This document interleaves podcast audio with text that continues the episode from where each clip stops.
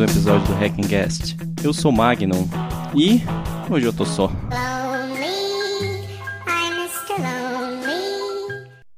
Mas não se preocupem, hoje não vai ser um monólogo não. É só porque hoje tem um episódio especial. Nós do Hackencast fomos convidados pelo Og Maciel do Castalho Podcast e pelo Rafael Rosafu do Grok Podcast. E acabamos gravando um episódio bem divertido sobre essa vida de podcaster. Acaba sendo muito útil para quem tá aí ouvindo a gente tem um podcast ou tá pensando em começar um podcast. E eu já deixo um aviso. Fly, you fools! Que essa vida de edição de áudio não é nada fácil. Mas enfim, não vou me delongar muito, o episódio já é bem comprido por si só. Se divirtam, um pequeno aviso é, para quem está sentindo falta de e-mail, a gente realmente deixou de gravar a leitura de e-mails, já tem alguns episódios, mas a gente vai retomar elas reavendo os e-mails antigos, não se preocupem. E eu, em nome de toda a equipe do Hackencast, desejamos a vocês um ótimo Natal atrasado e um feliz ano novo. Até mais.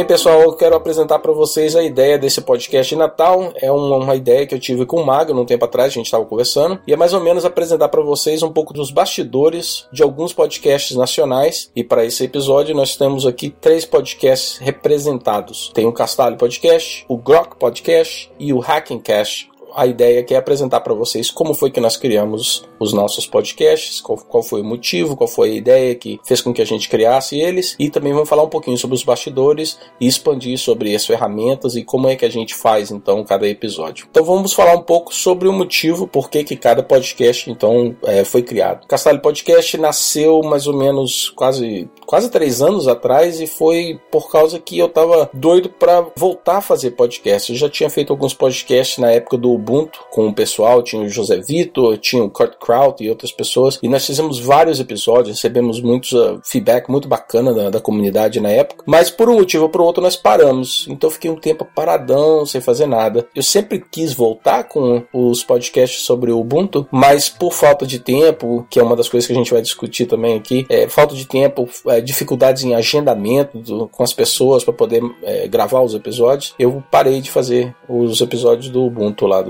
nem lembro mais o nome do Ubuntu Podcast que a gente fazia. Ô, Og, mais uma pergunta. Quando você fazia esses podcasts aí do Ubuntu, você, tava, você trabalhava na Canônica ou era um negócio comunidade mesmo? Não, era bem comunidade, cara. Eu nunca trabalhei. Quer dizer, vou, vou até falar, vou explicar. Eu trabalhei pra Canônico, mas sem ser pago, né? Porque todo mundo que faz propaganda para eles. todo mundo que faz propaganda, faz divulgação, né? Acaba trabalhando para eles indiretamente. É. é. Ou seja, todos que estão aqui e provavelmente todos que estão ouvindo ajudam as empresas de open source de alguma maneira.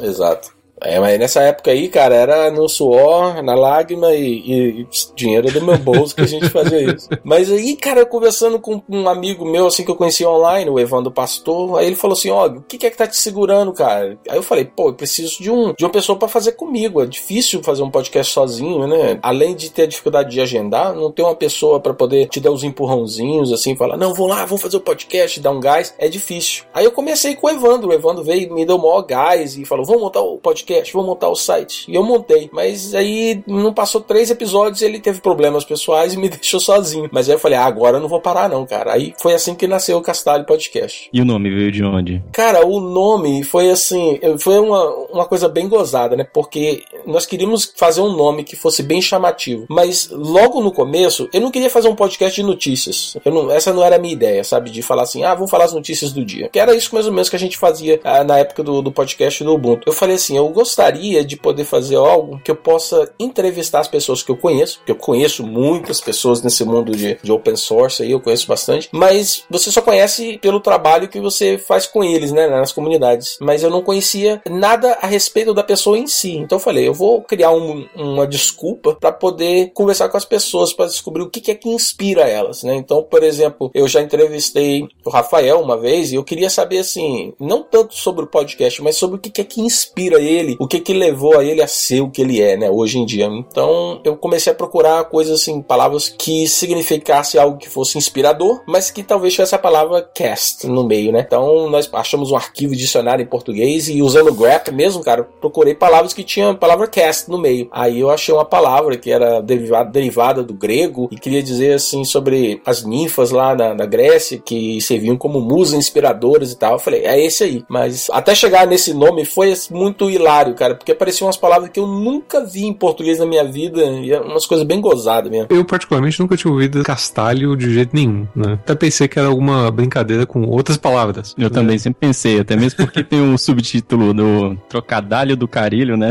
Que tem ali no final. um podcast inspirado para Castalho.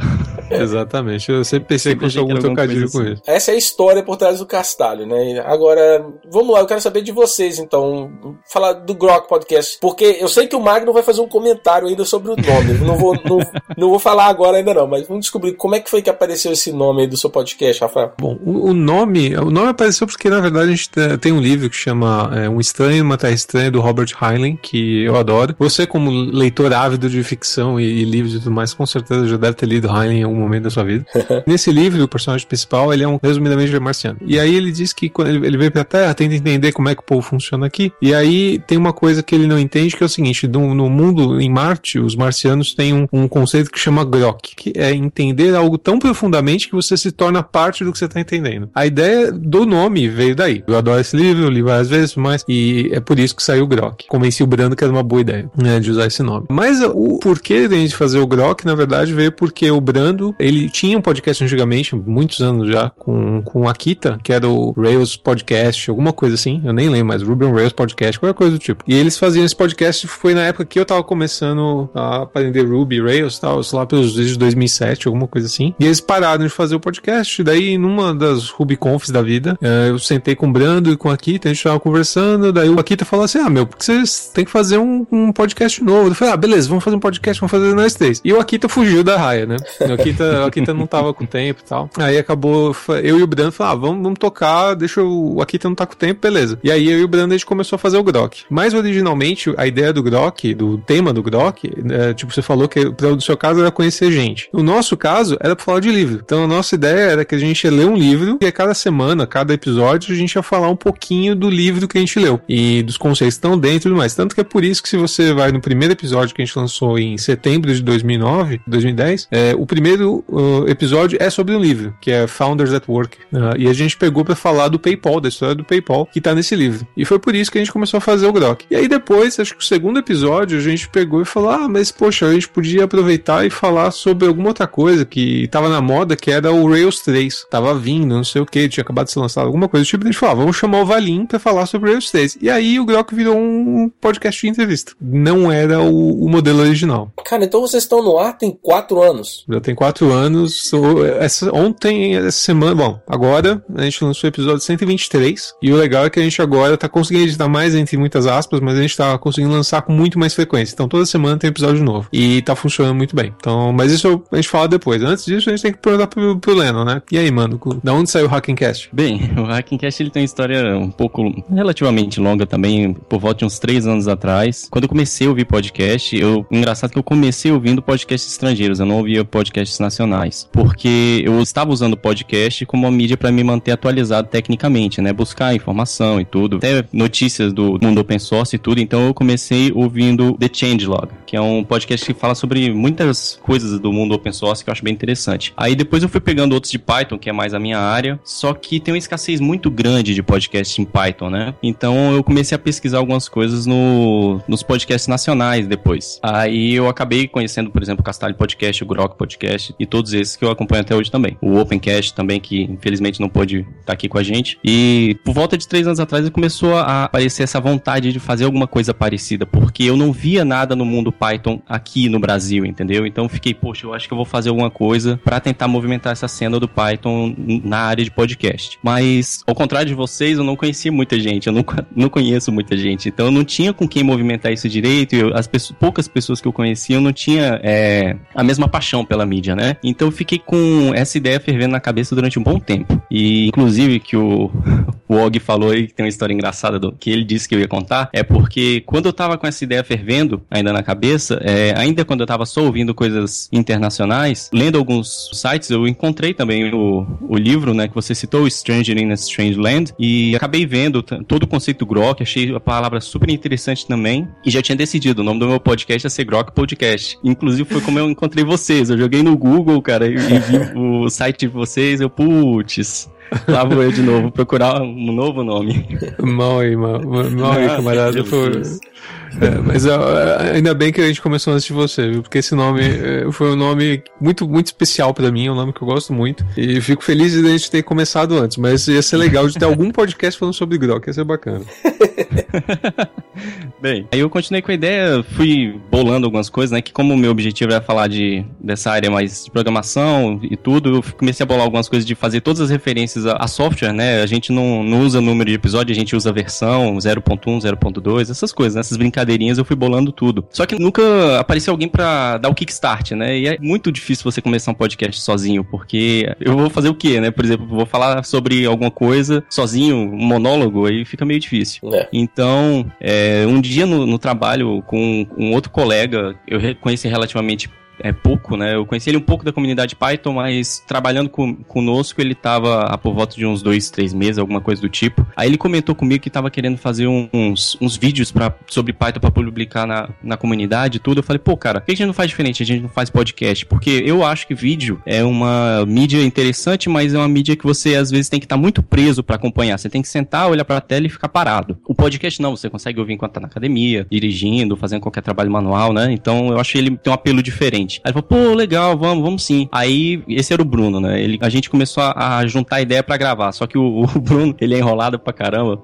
Aí a gente ficou uns dois, três meses com isso e não saiu a gravação nem do primeiro episódio. Vixe, Aí, curiosamente, eu tava muito em contato com o pessoal do SciCast e mandei um e-mail para eles lá falando que tava querendo startar um podcast também, que já tinha morrido a ideia, né? Só que por estar tá vendo o podcast deles nascendo há pouco tempo, eu fiquei empolgado de novo e ia tentar começar de novo. Aí eles leram meu e-mail no ar e um outro ex-colega de trabalho meu, de uns dois anos atrás, ouviu meu e-mail no SciCast, entrou em contato comigo e falou: pô, vamos fazer o Kickstart desse cara. Aí esse é o Ricardo, que inclusive devia estar aqui gravando conosco. Aí então acabou que juntou eu, o Ricardo e o Bruno e a gente fez o primeiro episódio, o primeiro e segundo episódio, gravamos, publicamos, teve uma repercussão bacana. Só que aí o Bruno desapareceu depois do terceiro episódio, ficou só eu e o Ricardo praticamente. E depois tiveram algumas pessoas entrando pra dar um auxílio. E a ideia do Hackencast é que é um podcast quase que open source, né? A ideia dele é realmente ser open source, que o pessoal pode entrar em contato com a gente para fazer pauta com a gente, gravar com a gente. Qualquer um que queira pode entrar em contato e, e, gravar com a gente. Daí que vem um pouco o nome também, da ideia de você pegar um assunto que às vezes você pode não ter muito conhecimento, só ter um conhecimento básico, né? Hackear o assunto, é, enfiar a cara, estudar e aprender, para depois fazer um podcast, entendeu? Então o nome do, do podcast é quase que um loop. É você fazer um hack e depois um cast. Muito massa. Pô, nessa hora eu tô me sentindo um, uma Microsoft, né? Porque o nosso podcast a gente não, não, não é aberto o suficiente. A gente pega, a gente pega sugestão de pauta dos ouvintes, é claro. A gente adora feedback dos ouvintes. Então agora a gente tá fazendo uma coisa importante que a gente tá fazendo. A gente tá pedindo feedback pra, pra gente poder melhorar, pra gente poder avançar e tal. Mas não chegamos nessa, na, nessa abertura tanto de ter pauta aberta e tudo mais. Até porque às vezes a gente não tem pauta. Então assim, a gente fala assim, ah, o que, que a gente vai falar? ah, vamos falar de tal coisa. Ah, legal. Quem a gente conhece que faz isso? Ah, não sei. Daí a gente caça alguém e fala, ó, legal, esse pessoal aí vai ser legal pra falar sobre o assunto X. Beleza, chama, a gente conversa e a coisa sai, né? Mas não, não tem uma pauta tão definida. A gente não, a gente não investe tanto nessa parte de, de preparação, não. Entendi. É, é uma parte bem difícil, né? Que a gente do Hackencast tenta trabalhar com calma, até mesmo porque a gente, não sei se vocês já ouviram algum episódio nosso, mas a gente tenta ir bem a fundo na parte técnica, às vezes até comentar trechos de código, como a gente fez nos dois episódios que a gente teve de Python, de JavaScript, a gente colocou trecho de código, comentou, explicou. Então, é, é, a gente precisa, às vezes, dar uma estudada, rever conceitos, relembrar a história do, de linguagens e outras coisas. Então, precisa desse trabalho um pouco mais forte. Mas a ideia do podcast ser aberto, a gente está até levando para um outro nível agora, que foi uma coisa que eu tinha idealizado no início. É, até em primeira mão, ainda não saiu isso em nenhum lugar, a gente estava esperando concluir. É, a gente está pegando algumas pessoas que a gente conhece para eles fazerem episódios sem a nossa participação da equipe principal do Hackencast, é, gravar enviar pra gente editar e publicar e ser como se fosse um fork, entendeu? A gente vai abrir esse espaço para as pessoas fazerem as próprias gravações e enviar pra gente para fazer parte parte do, da nossa lista de episódios, porque a ideia é que realmente tem, todo mundo tenha participação. Aí agora eu me sinto a Oracle, valeu. Pô, Magno, você falou uma coisa que me fez lembrar um, bate-papo que eu tive com o Kurt Kraut uma vez. Ele, ele tinha sugerido algo bem parecido, que seria assim: em vez de você ter essas, essas coisas bem fixas, assim, onde todo mundo tem que estar junto ao mesmo tempo para gravar, igual a gente tá fazendo agora, ele tinha falado assim: pô, não seria bacana de você criar um mecanismo onde que as pessoas podem gravar é, os. Eu não quero falar episódios, seriam só uns pedacinhos, né? As contribuições Entendi. deles. E aí uhum. você monta tudo no final e cria algo bem aberto mesmo assim. Mas aí, sozinho eu não. Acabei que eu não fiz também, né? Mas, pô, me, me fez lembrar isso aí que você falou agora. É, esse é um conceito um pouco mais complexo, porque você teria que estar o tempo inteiro recebendo e divulgando os áudios que você está recebendo para terem os. como se fossem as réplicas, né? Do, dos áudios que você está recebendo. Para ter pelo menos um modelo assim de conversação, que senão seriam simplesmente afirmações afirmações sobre um certo assunto com várias vozes diferentes. É. É alguma coisa bem complexa, mas interessante também. É, o chato é justamente perder, tipo, o fio da meada, né? Então, tipo, Exatamente. é interessante, mas eu tenho um problema muito sério com isso. Tipo, por exemplo, né? É, tipo, trabalho como gerente de produtos, né? O que eu faço é pensar em produtos. Não existe nada mais frustrante do que trabalhar com produto open source, porque é, você perde muito controle sim, do, do, sim. Do, do, do, produto, né? Porque, tipo, tem, tem, é muito bom sobre vários aspectos. Tipo, você tem uma porrada de ideias novas, tem uma porrada de ajuda, uma porrada de, de, de energia, colaboração e tudo mais. Tem um monte de vantagens. Porém, é muito difícil você juntar a galera e, ó, tipo, vai naquela direção, tá? Não, é. O pessoal acaba espalhando. Então, sai para todo lado. É, tem uns gastos muito grandes, né? Então, essa, essa questão do, do podcast, para mim, pode ser, me parece ser mais ou menos a mesma coisa. É, é tipo, é. se você. É, a energia que você vai ter que gastar pra fazer com que aquele bando de, de pedacinhos fique coerente é enorme. Sim. Sim. É. é. E você falou uma coisa aí, cara, que é o que eu vivo todo dia nesse mundo open source, né? Então, quer dizer, é, realmente, você botar todo mundo pra marchar na mesma direção é meio complicado, né? A gente vê isso no trabalho o tempo todo. Pois né? é, né? né? Tipo, nós dois estamos no, no, mesmo barco, né? Em, em, áreas diferentes, mas no mesmo barco. É. E, e, cara, é tenso isso, né? Tipo, tem dias que dá vontade de pegar uma metralhadora e sair matando, cara. Porque olha, putz, grila, é muito difícil. É. Quando o pessoal fala que trabalhar com open source é, como é que é? Herding cats, é, é. bem por aí, cara. É, é muito foda. Cara, eu tenho uma pergunta para vocês dois. É um pouco diferente, mas é relacionado ao mesmo tópico. Que é o seguinte: é, no Grok Podcast, primeiro, quatro anos no ar, como a gente falou, 123 episódios. Olhando a lista de episódios aqui, cara, por exemplo, o último é Brasileiros em Berlim, né? E você tem assim, sobre os últimos episódios que você lançou, tem é, sobre jogos e sobre o início da internet no Brasil e, e programadores com deficiência visual e, e, por aí vai, né? Cara, como é que vocês se preparam? Porque você falou para mim que não tem pauta, mas realmente, cara, vocês vão assim na, na, na força, na coragem, no peito, assim? às vezes, é, às vezes se prepara um pouco mais, mas assim, o, o, lance do Grok é que é o seguinte: se você gosta do Grok, a culpa não é nossa, não é minha nem do Branco. A culpa é dos entrevistados. Porque os entrevistados é que são a parte legal do Grok. Uh, eu e o Brando, a gente só pergunta, a gente faz pergunta idiota. Então, tipo assim, a minha, minha função do Brando é a gente fazer pergunta idiota pro, pro, pro entrevistado ajudar a gente e explicar pra gente como é que a gente faz pra gente entender. Lembra? O esquema de entender o que a gente tá, tá falando. Então, a, a, eu e o Brando, a gente, apesar de algumas vezes a gente entender melhor alguns assuntos, por exemplo, a gente tá falando de Ruby, pô, eu e o Brando a gente tem uma bela experiência em Ruby. A gente tá falando, sei lá, de, é, de, de coisas de cloud, de DevOps, eu tenho um pouco de experiência. Né? Estamos falando uma coisa um pouco mais de JavaScript ou, de um compilador, o, o Brando manja mais. Então, a gente tem algumas áreas que a gente entende. Agora, a gente vai falar sobre biologia sintética. Eu entendo PN de biologia. O Brando entende PN de biologia. Então, o lance não, não, não é a gente saber o assunto. O lance é a gente fazer as perguntas para aprender. E aí, esse é o lance, é achar gente que sabe o que tá falando, gente que ajuda, que conhece o assunto e, e, a pauta acaba saindo do nada. Às vezes a gente já vem com uma pauta no sentido, poxa, é, eu queria saber mais sobre, por exemplo, no último episódio a gente queria saber como é que funciona o esquema de engine, de, de games, as diferenças e tal, quando a gente tá falando sobre episódio de games. Então a gente já tinha uma pauta no sentido de que temos que perguntar isso, que é uma pergunta importante, é uma pergunta interessante pra gente. Mas, por exemplo, a gente tá falando com o pessoal durante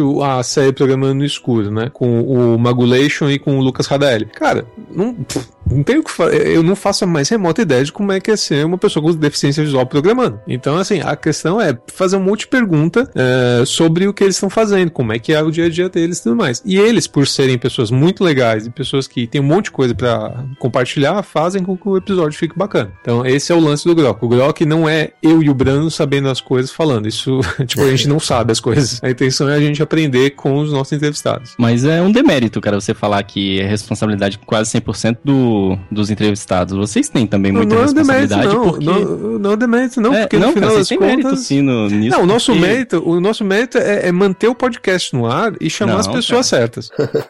Eu acho que se vocês não fizessem as perguntas corretas e não soubessem levar, assim, guiar o assunto, porque é o que vocês fazem com as perguntas, querendo ou não, o próprio episódio de Programando no Escuro, que eu achei que foi sensacional, é, eles iam chegar lá e falar, ah, a gente usa tal, tal ferramenta e é isso aí, entendeu? Se vocês não, não, não levassem a conversa, não ajudassem como os leigos do assunto, cara... Não, pois é, não, é, é, aí é, é, aquela questão do, do direcionamento, né? Se, Exatamente. Se a gente deixar eles falarem qualquer coisa, os entrevistados falarem qualquer coisa, é, tipo, vai sair qualquer coisa. Então, nós, é, realmente, a gente guia para algum, para ter um fim, para ter um começo, um meio, um fim, para pegar... A gente tem algumas coisas que a gente faz, mas aí você vai perguntar, ah, então quer dizer que você tem um tutorial, um fluxograma dizendo o que, que você tem que fazer. Não, isso a gente aprendeu com, falando com as pessoas. Tipo, isso acaba sendo natural. De, de tanto falar com o entrevistado, tanto perguntar coisa, é, isso acaba vindo naturalmente. E calha de que eu e o Brando a gente consegue se dar bem fazendo essas entrevistas, né? A gente tem uma química legal e a gente consegue fazer umas perguntas bacanas e a coisa fica boa. Mas é aquele negócio, a gente ajuda o entrevistado a fazer um episódio legal. É, nós dois, especificamente, o nosso mérito ali é manter o podcast, chamar as pessoas certas e fazer as perguntas para fluir. Mas os nossos entrevistados é que são as verdadeiras estrelas do negócio.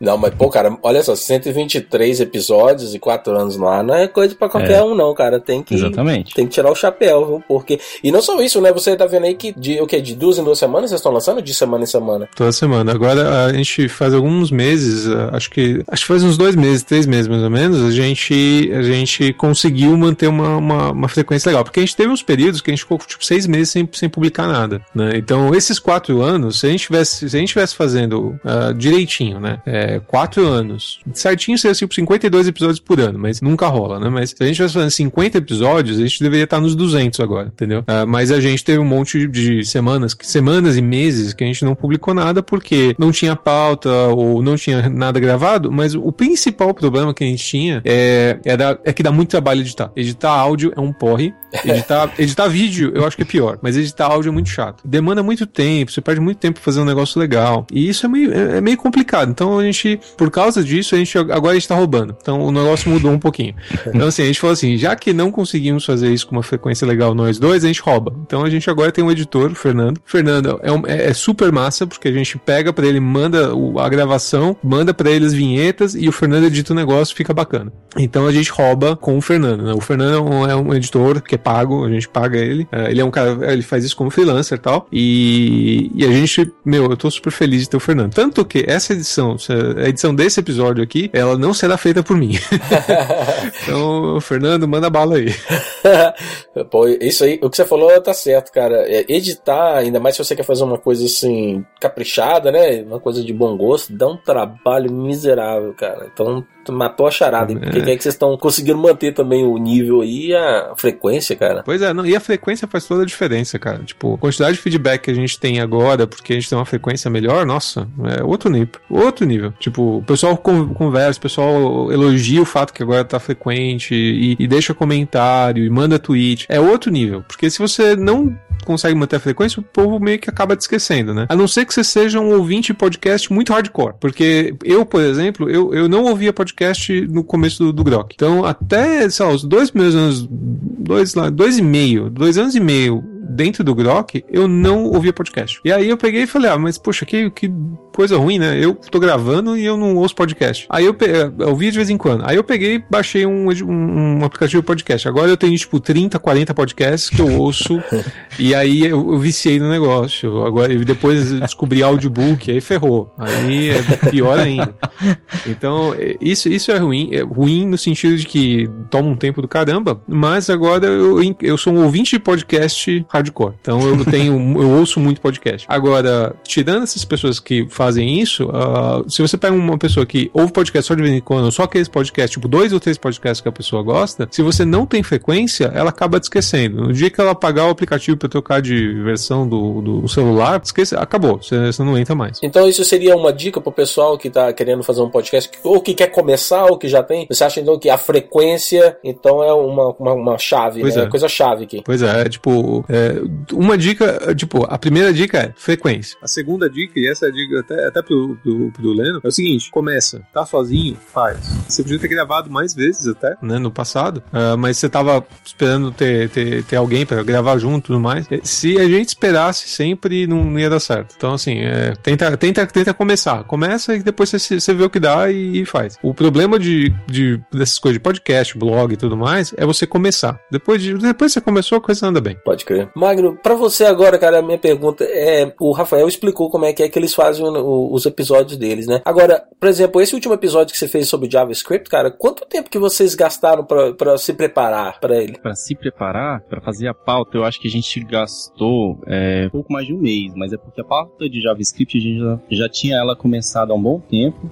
Só que. Tem alguém fazendo um chiado aí, cara. Tô escutando, mas eu tava no mudo, então acho que não é o meu. Às vezes o Jack deu mau contato aqui. É, acontece. É, ó, outra dica, microfone USB, salva a vida. Sim, sim. Bem, voltando. É... Tá, o episódio de JavaScript a gente levou um pouco mais de um mês para fazer a pauta, porque a gente já tava com essa ideia para fazer, o pessoal entrou em contato com a gente falando para fazer um episódio de JavaScript, a gente começou e tudo, aí dois, dois caras da comunidade vieram, né, a gente começou a jogar um monte de ideia, aí eu geralmente vou lá, vou, vou mais delineando, assim, o que, que a gente vai abordar, né, uma parte mais introdutória, um pouco de história, característica, essas coisas, a gente vai moldando e depois faz um arremate e a gente grava. Só que no meio do processo eu acabei tendo que dar foco em outras coisas, o trabalho pegou, tive que substituir meu chefe, ficou uma confusão danada, e a pauta ficou encostada um tempo. Então a gente ficou indo com os episódios que a gente já tinha gravado em reserva até restartar a, com a pauta de novo para poder gravar. Mas assim, é, pegando horas úteis, deve ter dado umas, talvez umas 5 horas mexendo na pauta, talvez. É, é hora pra caramba. É, eu pelo menos gosto muito de falar da, da história, por exemplo, da linguagem, né? Porque às vezes muitas características da linguagem de programação e de várias outras coisas, até de, de softwares que a gente utiliza, é, são definidos pela, pela história dela, né? O contexto histórico em que ela surgiu. Então eu acho muito interessante abordar esses aspectos. Aí, geralmente, a parte que eu mais perco tempo pesquisando é a história. É, mas investir cinco horas na, na pauta, olha, te, te, admiro, cara. Não, mas você tem que levar em consideração que a gente também publica um, um episódio por mês, geralmente. Então. Tá. Né. Eu, eu, acho que eu ouvi um episódio, não lembro qual. Uh, eu ainda não tava no, no, no, meu podcatcher, mas agora tá. E eu tinha ouvido um deles, sim. Eu, eu acho que foi um dos mesmos que eu ouvi. Eu ouvi o Hackencast porque eu descobri o SciCast, peguei e falei, ah, vou ouvir alguns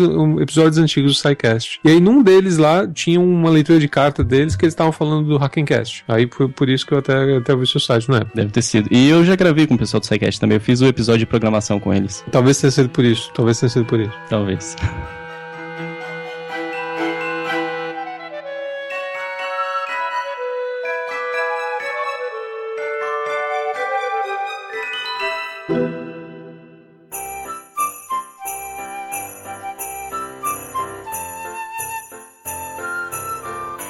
Tá bom, então agora vamos mudar o tópico um pouquinho, vamos falar sobre os aplicativos que você usa para gravar, porque eu acho que qualquer pessoa que estiver escutando agora e estiver interessado em, ou talvez em iniciar o seu próprio podcast, ou já tem um e pensa assim, é, deve ter aquela dúvida, né? o que, que, será que o pessoal aí que tem um podcast de nome igual o Grok, assim, famoso? É famoso? Que o nosso tá bem pobrezinho comparado com o Grok Podcast. O que, que será que esses caras usam, né? Então vamos lá, vou, vou pegar no seu pé, Rafael. O que, que vocês usam para gravar, cara? A gente deu muita sorte. Então, no começo, quando a gente falou, vamos gravar, então a gente nem nem sabia, gente nunca tinha feito nada de gravação de, de áudio nem nada. Tipo, o Brando tinha mais experiência, mas na época, se não me engano, ele só gravava no Mac dele, boa, né? Ele sempre usou Mac. Falei, ah, cara, vamos tentar gravar e vai, né? Vamos ver o que sai. E, mas o áudio não era bom, porque, obviamente, o áudio de gravação de, direto no computador não, não é uma maravilha. E aí, logo no começo, a gente tava vendo, putz, como é que a gente faz isso e tal, e a gente arrumou um patrocínio daí genial. E, e aí, putz, esse foi o alívio, né? Porque aí a gente falou o seguinte, a gente falou com o pessoal da Genial, daí a gente falou, ó, ao invés de vocês pagarem a gente, dá um microfone pra gente. E aí a gente fez um acordo grande lá, tipo, de alguns bons episódios lá com eles. Eles compraram pra gente dois microfones, que a gente usa até hoje, são os melhores microfones da face da Terra, pelo menos para mim. Eu uso eles, tipo, sempre que eu posso para gravar qualquer coisa. Eles são muito bons, que são os Blue uh, Yeti Blue. Uh, é pesado pra caramba, é grande pra caramba, mas não é caro hoje em dia. Hoje em dia é menos de 100 dólares. E vale muito a pena, porque, tipo, é um microfone bom, a qualidade do microfone é ótima, e ele é um microfone USB. Então, assim, microfone que não é USB, nem tenta. Tipo, evite. Compra um microfone USB mesmo que seja mais barato, porque no, se não é USB, uh, normalmente o jack acaba quebrando, ou você tem interferência, é um diabo. Usa um USB e se resolve metade da sua vida. Então, essa foi a primeira coisa que a gente fez. Então, arrumar um bom microfone. Isso ajuda horrores. A segunda coisa que a gente faz é, é tipo, a gente não inventa a moda. Então, assim, pra gente é fácil. A gente usa Skype. Todos os nossos episódios são gravados via Skype. O Skype em si é um lixo, mas é, ele pelo menos funciona com a maioria das pessoas. Então, tipo, você, você precisa de um telefone web, é, Skype, todo mundo consiga, funciona, né? E aí a gente comprou um plugin que chama uh, Skype Call Recorder. Ele é pago, mas vale muito a pena. Tipo, você tá gravando, vale a pena, porque, tipo, acho que você paga uma vez na vida, licença perpétua, são 50 dólares ou menos que isso, se não me engano. E você usa para sempre. E aí ele funciona bem, ele grava com uma qualidade ótima. E é isso. Liga o Skype, grava com o recorder e começa. Última dica que eu deixo: não grava direto. Você pega, liga o Skype, liga o call recorder, faz um teste, desliga o call recorder, vê se gravou e aí começa de novo. Porque às vezes o, o, os inputs estão errados e aí o call recorder não vai gravar o que você queria e aí você fala uma hora e descobre, putz, não tá gravando. então assim, não bobeia. Se você não quer perder podcast, verifica se tá gravando antes de fazer o, a gravação real. Esse alerta é por experiência própria ou. É, é não, é, a gente perdeu. Não, não, mas a gente foi sortudo. A gente nunca perdeu. A gente nunca perdeu pedaços grandes. A gente perdeu alguns uh, pedaços, mas nunca foi nada demais. Eu não tenho muita experiência com esse Skype Call Recorder. Você grava ele de tal forma que a voz de você sai em um canal e a voz do, do Brando sai em outro, não? Não, eu, eu particularmente nunca parei nem pra ver se ele tem é, canal diferente. E mesmo que tivesse, eu não saberia o que fazer. Então, porque eu não sei nada de edição. Né? A edição de áudio para mim é mágica. E agora que a gente tem o Fernando, a gente tem um mago pronto. Então, ao invés da gente fazer a mágica, a gente contrata um mago, o mago entrega pra gente a coisa editar. É muito mais fácil. Uh, se tivesse canal, eu não saberia o que fazer. Eu sei que podcast mais fam bem famosos, tipo o Ruby Rogues, né? Que é um podcast que eu curto. Cara, ele tem vários podcasts, vários videocasts, não sei o que lá. Eu me lembro que um episódio ele ficou lá meia hora falando de todos os microfones que ele tem e, e todas as mesas de som e o Java 4. Tipo, não faz a menor diferença. No final das contas, pelo menos pra maioria das coisas não faz diferença e nem pro podcast deles. Porque no final das contas, se uma pessoa no call de um podcast não tem um equipamento bom, o áudio fica ruim. Então o áudio é limitado pela pior gravação que você tem. O pior áudio que tá na ligação vai ser o áudio que as pessoas realmente vão ouvir. Então, se você tá fazendo as coisas via Skype e, e os seus entrevistados não têm um microfone, que é a, a regra, uh, não adianta você ter 30 microfones, mesa de som, 40 coisas, não adianta. O, o cara que tá lá com, gravando no, no, no microfone do, do, notebook HP dele, aquilo é o limite da qualidade do, do podcast. Certo. Então não, não, adianta fazer muita firula. Isso, essa é a minha, minha dica. Tipo, arrume um, um microfone USB e, e torça para que os seus convidados tenham ou microfones ou então que não seja uma ligação muito ruim. Ok. É, depois eu vou até mais para frente eu vou falar um pouco sobre a forma como eu gravo, uh, mas eu queria saber agora do, do Magno. Magno, o que, que você usa para gravar, cara? Eu vou ser o do contra aqui.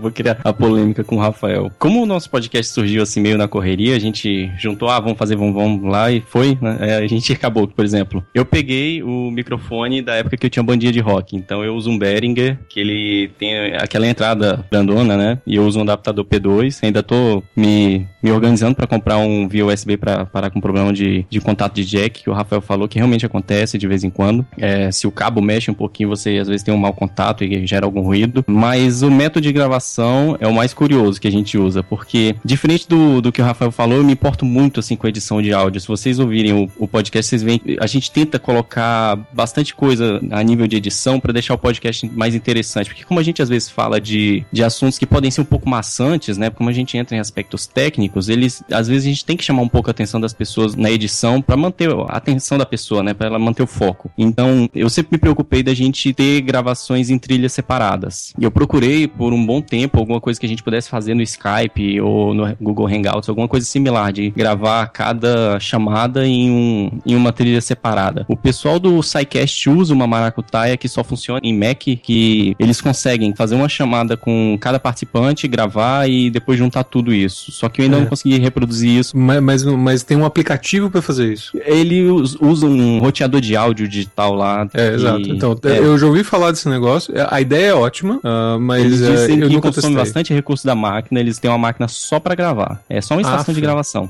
Compraram ah, um Apple só pra é, isso. Tá, aí é outro naipe. É outro nível, exatamente. Aí, como pra honrar o, o nome Hackencast, né, a gente fez um, uma solução mais hacker mesmo. O que, que a gente faz? Cada participante grava o seu próprio áudio, só a própria captação. Então, se por exemplo a gente tem cinco pessoas gravando, eu vou ter cinco é, trilhas de áudio para editar. É um trabalho imenso, maior, Cara, mas eu consigo otimizar a, a qualidade, porque o que que acontece? Por exemplo, o, o áudio que vocês estão ouvindo de mim é completamente diferente do que eu capto aqui na minha ponta, porque o, o Skype ou o Google Hangouts, qualquer um que seja, ele gera muita perda e compressão. E quando passa pela internet, ainda tem toda a questão de latência, jitter e tudo mais, que piora mais ainda o áudio. Então, quando a gente grava, por exemplo, é, o Og tá gravando aí, ele vai ter o melhor áudio e nós dois, eu e o Rafael, vamos ter o pior áudio, porque a gente está sendo comprimido e, transmitido. Então, assim, para não ter esse problema, e como eu disse, a gente às vezes traz pessoas que não, não gravam por aí, né, não, não tem essa vivência, é, elas nem sempre têm uma, algum equipamento de qualidade, né? E captar a ponta da pessoa também já reduz muito esses problemas, entendeu? E quando eles têm algum ruído ou tem algum, algum problema assim de, de captação, como eles são uma trilha separada, eu consigo isolar muito bem e passar alguns filtros para tirar essa carga do áudio e deixar ele mais limpo. Tem alguns que se eu já até tô juntando algumas coisas para gravar um, uns episódios em vídeo e mostrar pro pessoal como é que eu faço algumas coisas dessa edição, porque tem uns áudios que a gente recebe, cara, que é praticamente inaudível e no final fica uma, uma coisa bem mais inteligível.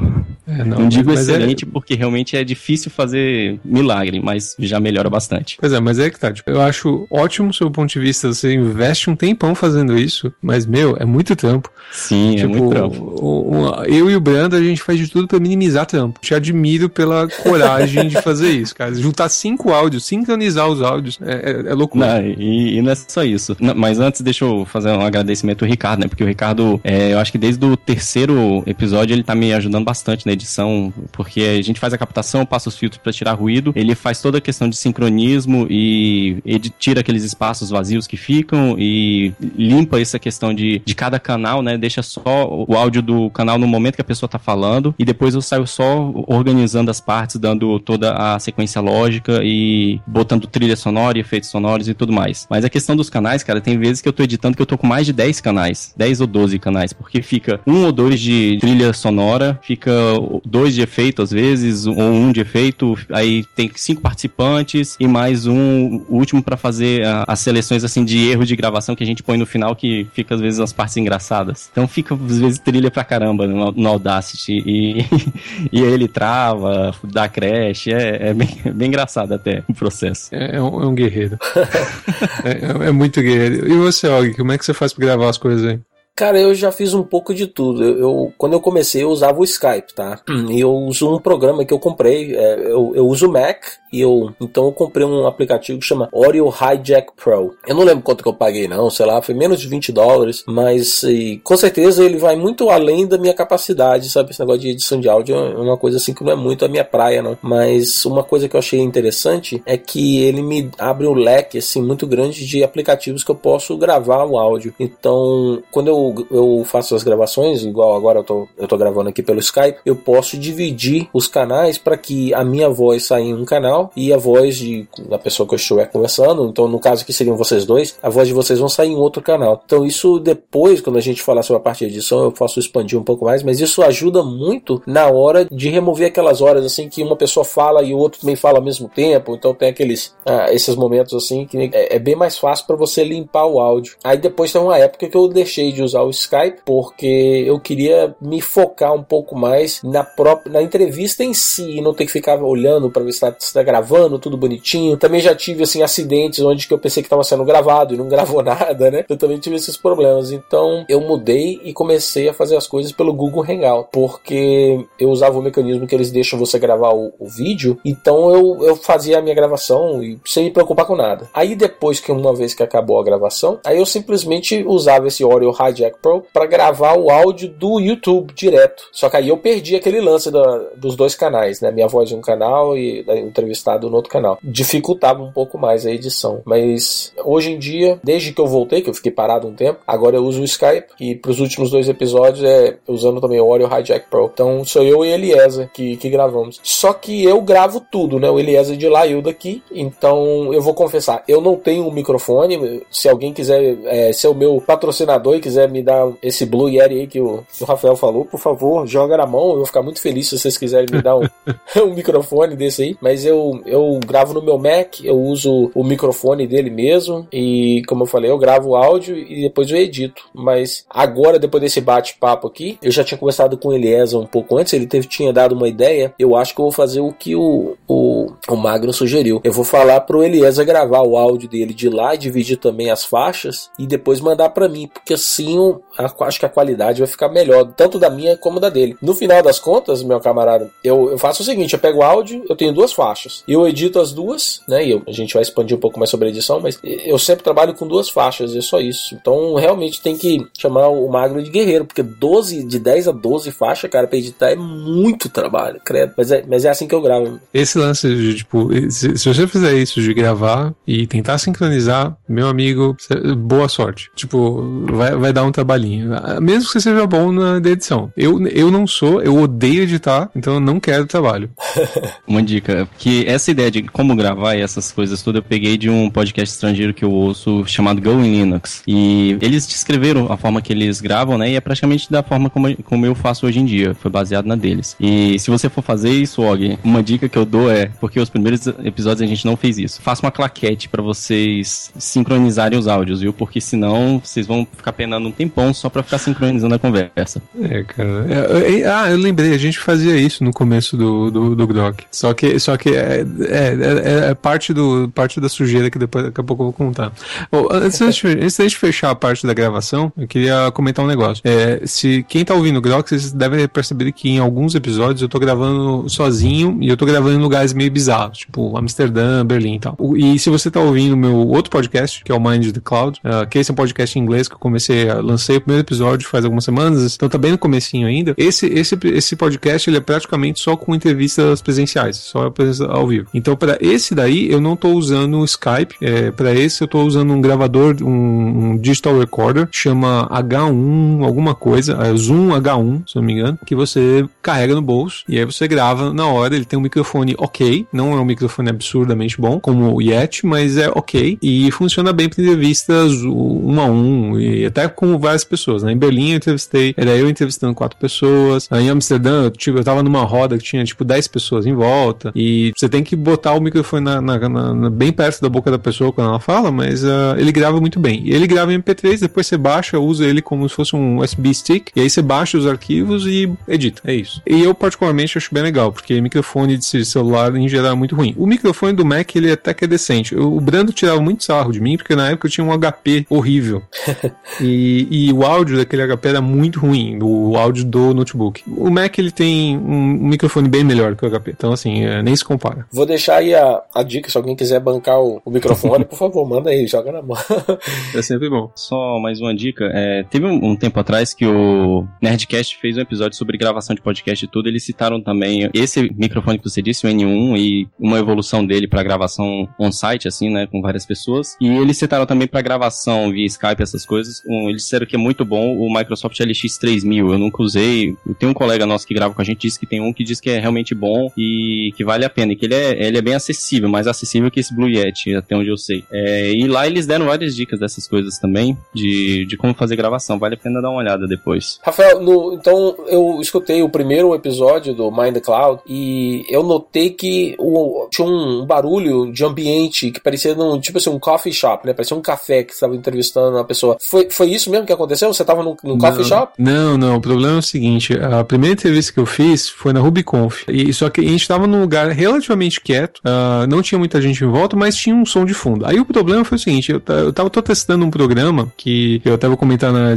na, na, parte de edição, que é um programa que arruma o áudio, né? Que ele faz um leveling do som. O problema é que eu acho que esse negócio, esse, esse programa, ele acaba, ele acaba aumentando o som de fundo, porque ele acha que tem que aumentar. Então, quando ele faz o leveling do volume, ele pega e aumenta o som de fundo ao invés de abaixar o som de fundo. Então, é um problema com esse, com esse aplicativo específico, uh, eu acho. Por isso que ficou aquele barulhinho de, de fundo. Era pra, uh, se você ouvir a gravação original, aquele som de fundo é bem mais baixo. Mas na hora da edição, ferrou. Não, porque eu ia te perguntar, né, cara, eu, eu escutei e eu achei interessante, porque uma coisa que eu, eu não sei se, se vocês pensam da mesma forma ou não, mas eu trabalho de casa, né, então quer dizer, eu, eu raramente vou no escritório, então tô sempre aqui, a minha equipe é remota, então eu não tenho muito porquê ir no escritório. Não porque eu não gosto, mas não tem muito porquê. Então, às vezes, eu sinto que a minha produtividade aqui no trabalho melhora se eu coloco um barulhinho no fundo, sabe? Não é música, não. Então, tem uns, uns, uns sites aí que geram ruído de um coffee shop para você, sabe? Então, eu já ouvi falar disso. Eu já vi também. Já, já até usei para fazer edição do Hackencast, já baixei áudio desses sites para colocar de fundo.